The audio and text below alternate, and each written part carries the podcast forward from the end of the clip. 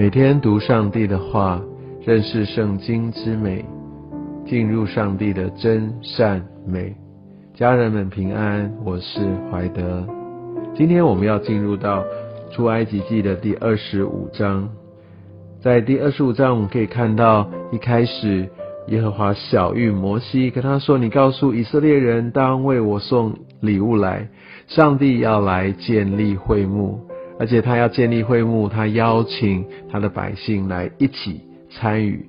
上帝不是缺这些物资，不要忘记了，他是那位创造的主，他怎么可能会需要人才有办法做成一些事？但上帝往往邀请我们来参与，特别当我们参与的时候，我们就与这圣功有份。我相信为这个会幕奉献。也成为我们在今天我们来思想我们奉献的态度、奉献的方式、奉献的数量、奉献的金额一个很重要的一个提醒。第二节这边说：“凡甘心乐意的，你们就可以收下归我。”奉献一个很重要态度的甘心乐意，我愿意用我的。全心来回应，不是只是因为这是一个规定，甚至在奉献的时候有很多的拉扯。但我们真正明白，奉献是进入上帝一个属天的一个祝福里，我们就会甘心乐意，而也唯有甘心乐意的奉献，必蒙神悦纳。那我们可以看到，在这些呃会幕的这个材质上，呃，上帝都非常清楚的来说明。上帝要人完全用他的方式来寻求他的同在，不能用人造的、用人想的、用人发明的、用人以为好的来想要让神在这同在当中。我们可以看到，他用染红的公羊皮、海狗皮造假木，我想这有一些属灵的含义。特别这个染红的公羊皮，可能代表着这个有带血的这个羊。的线上代表救赎，海狗皮是非常非常平凡的，是不美观的，所以就好像在呃以赛亚书五十三章，它无家型美容，象征那弥赛亚；而皂荚木是一个非常坚硬的，甚至有点带刺的这样的一个木头。皂荚木常常被使用来做会幕，还有圣殿。然后这边可以看到第八节，特别说为什么要这些东西？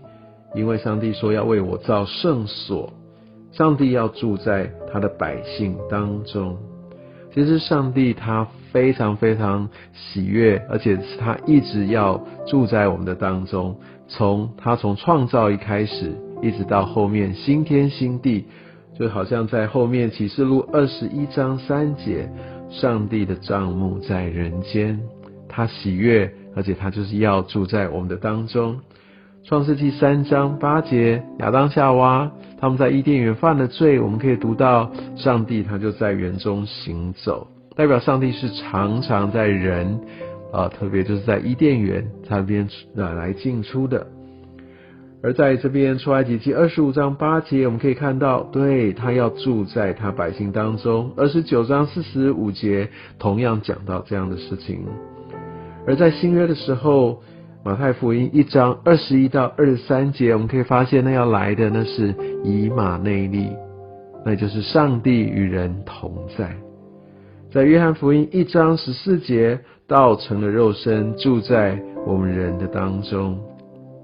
而到后面教会的建立，教会就成为圣殿，成为上帝的居所。在以弗所书二章二十一节，我们就成为主的圣殿。而很重要的，我们不要忘记，在这边出埃及记二十五章第九节，这边说制造帐幕和其中一切器具，就是上帝所要同在的地方，都要照我指示你的样式。同样在今天的教会。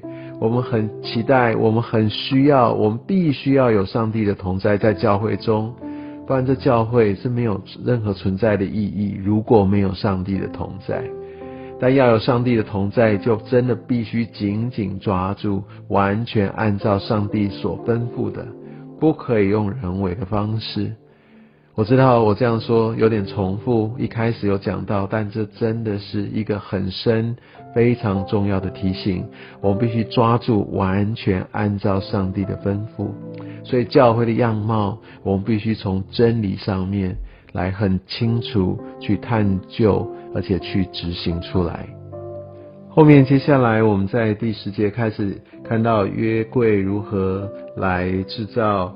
呃，桌子来放那个橙色饼的桌子是怎么样的一个尺寸？还有那金灯台是怎么样打造出来？用什么尺寸？在约柜，我们都知道它里面其实是在放在至圣所当中，而在这里面它有那个法版，接下来上帝要写下那个十诫的法版，好，它会放在约柜的里面。而在这当中，其实我们也看到，不只是有那个装法。版的约柜还要用金金做施恩座，施恩好在原文还有遮蔽罪恶的一个意思。你可以看到那个呃约柜跟施恩座基本上它的尺寸是相同的，其实这也象征着上帝啊他的公义跟他的恩典其实就是一样的。上帝哦说哦他到底有多大的恩典，他到底有多大的慈爱，说穿了就是他的公义。因为他的公义，我们没有办法，其实能够承受上帝的烈怒，因为我们都犯了罪。但也因为耶稣基督完全的救赎，从上帝的公义，我们就知道上帝的爱有多大。公义与恩典，就像二十二节，它是并存的，而且我要在那里与你相会。耶稣他就彰显出上帝他的公义与恩典。当神与人相会，就是一个一个一个点，在于上帝的公义与恩典同时存在。后来我们可以看到这个橙色饼，它可以说三十节这边说要常摆橙色饼，这橙色饼也预表着耶稣基督，他是我们生命的粮，而这个金灯台。它是打造的，我们可以从启示录一章二十节，我们知道教会就是被预表成这样的一个金灯台，或者这金灯台也预表着教会。在三十一节说，这个要用一个金经接连一块锤出来。我想教会也需要按照上帝的原型，这一块要千锤百炼，要有很多的试炼，会有很多的修剪。但这也象征着教会必须活出上帝的圣洁。我相信，在整个的一个会幕，象征着上帝的同在。